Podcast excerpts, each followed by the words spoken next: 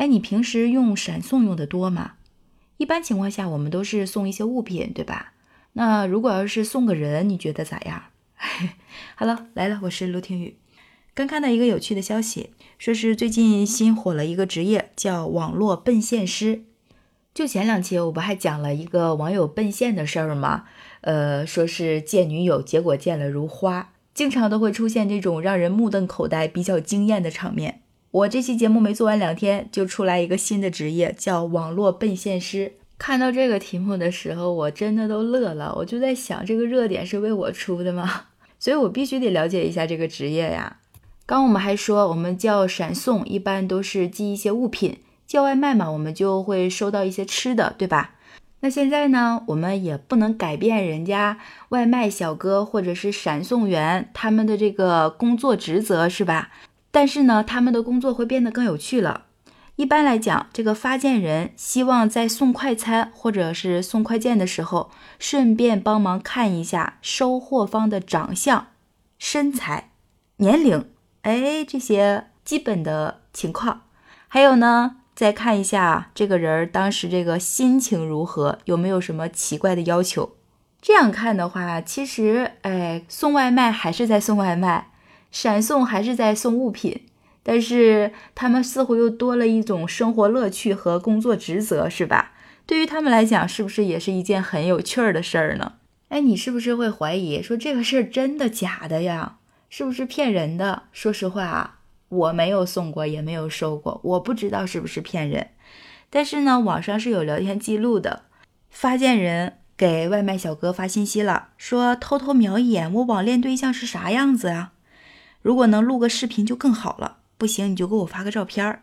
哎，不一会儿照片就过来了，就见这个发件人啊发了俩字儿：“我操！”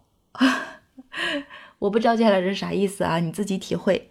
然后呢，快递小哥给的回复是：“兄弟节哀，红包我不要了。”哎，聊到这儿我就觉得这个事儿还是不错的嘛。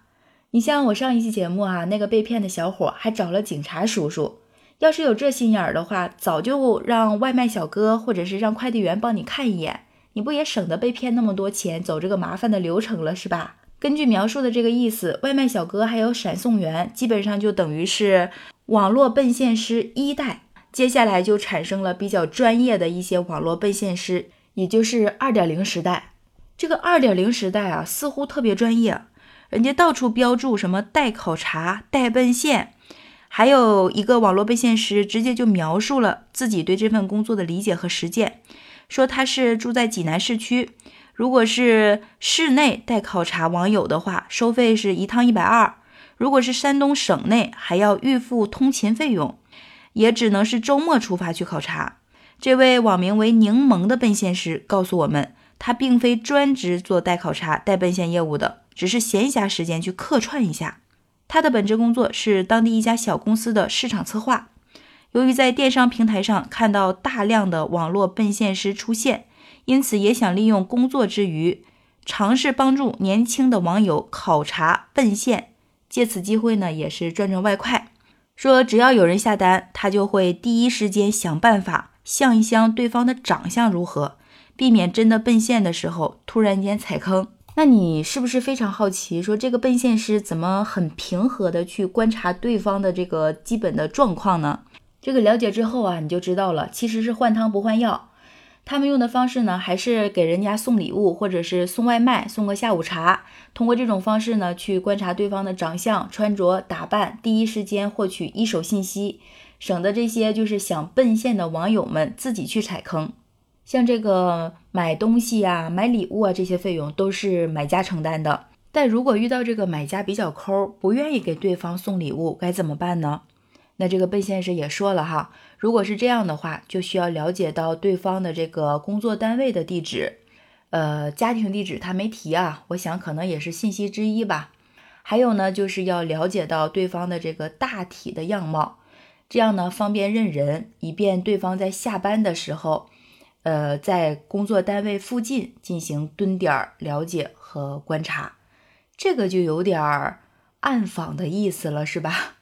并且这个网络奔现师介绍，他们的费用一般是在一百到三百之间。说是目前大部分的网络奔现师呢都是兼职，呃，关键是他很乐观，他说他相信这个事儿一定会火起来的。那从他的角度来讲，说这个事儿为啥会流行呢？他说从九月份开始做这个奔现师业务，目前自己的电商店铺里面已经完成平价的订单有二十单了，而且几乎都是好评。平均每个月大概能有七单，下单的用户基本上都是九五后或者是零零后的小年轻。这些小年轻呢，大多都比较宅，性格又偏内向，平时呢也都是通过互联网社交网络平台交朋友，或者是寻找恋爱的对象。他们最大的担忧呢就是踩坑。同时，根据酷鹅用户研究所发布的一份洞察报告显示，九五后上网主要诉求是聊天、社交、玩游戏、影音娱乐。其中聊天社交占了百分之八十五，陌生社交应用占比突出。大量九五后通过陌生社交应用扩大自己的人脉圈子，甚至是网恋。但互联网的一切都是虚拟的，想要深入了解对方，那就必须筹划奔现。所以，如果按照这种趋势发展的话，看来奔现师还是一个刚需了，对吗？真的是这样吗？我觉得不尽然吧。很多网友就不这样认为。你看，有个网友就说啊。这日子真的是越来越有盼头了，真行啊！盼是判刑的判，刑呢是判刑的刑。说这个所谓的网络奔现师，不过就是偷拍、泄露消费者隐私的外卖员。不要以为这种事情很正常，真要追究起来，需要承担相应的法律责任。说《治安管理处罚法》第四十二条中的第六小条明确规定了，偷窥、偷拍、窃听、散布他人隐私的。处五日以下拘留或者五百元以下罚款，情节较重的，处五日以上十日以下拘留，可以并处五百元以下罚款。这个网友们还说呀，说当然，有的人可能不太会介意这个事儿，但如果是这种情况，网络奔现师不就类似于媒婆了吗？说如果啊，我是说如果这个事儿好了，当然是皆大欢喜，但是黄了，对方又是胡搅蛮缠，那人家心情不好。那个时候再告你个侵犯隐私权，那你这有点得不偿失了吧？说这不就是典型的进完局子上法庭，蹲完牢房再赔钱吗？所以也真心的建议这些网络奔现师们说，如果对方不满意，怕尴尬，可以在双方许可的条件下，大大方方的去拍，摆好姿势再拍。但如果对方不同意，这个举手之劳，建议一定要谨慎为之。说是这笔买卖明显不划算呀，确实是这样。社会压力嘛，每个人都想做斜杠青年，创造新的职业，能让我们的发展方向更多，是一件好事儿。但一定要在法律的框架之内。那对于这个事儿你怎么看呢？你觉得这个网络奔现师是个正经活吗？好干吗？好了，就聊到这儿。喜欢我的节目就订阅陆听，别忘了给陆听一个好评哦。我是陆听雨，拜拜。